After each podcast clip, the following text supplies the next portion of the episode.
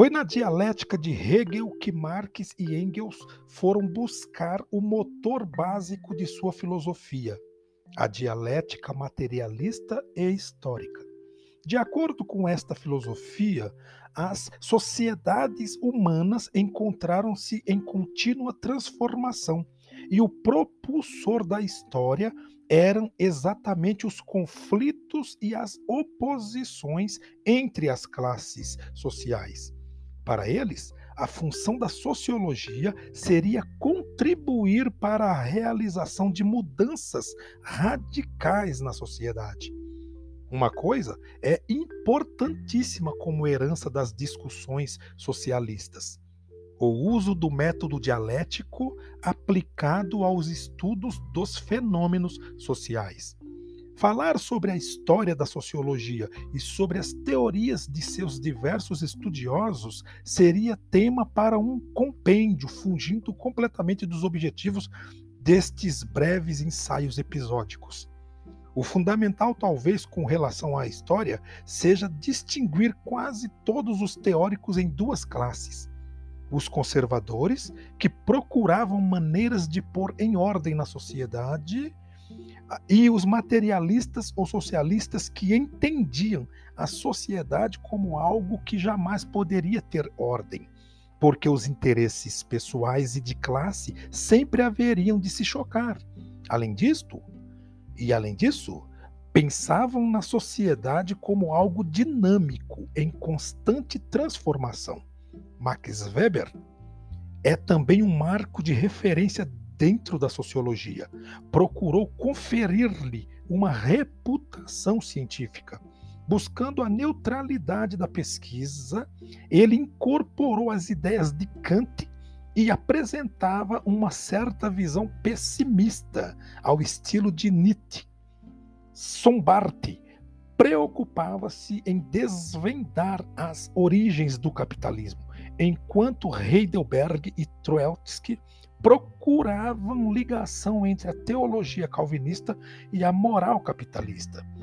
Twanis, Wildeband, Simmel, George Lukács achavam que o ponto de partida da sociologia deveria sempre ser a compreensão dos indivíduos e não a análise das instituições ou dos grupos. Spencer também teve um papel proeminente na formação da sociologia. Pouco adiante, ou melhor, mais recentemente, temos a contribuição de nomes como Karl Mannheim, Max Scheller, Pareto, von Viesse, William Thomas, Zinaniek, Robert Pack, Louis Wirth, Herbert Blumer, Everett Hughes, Lenin e Rosa Luxemburgo.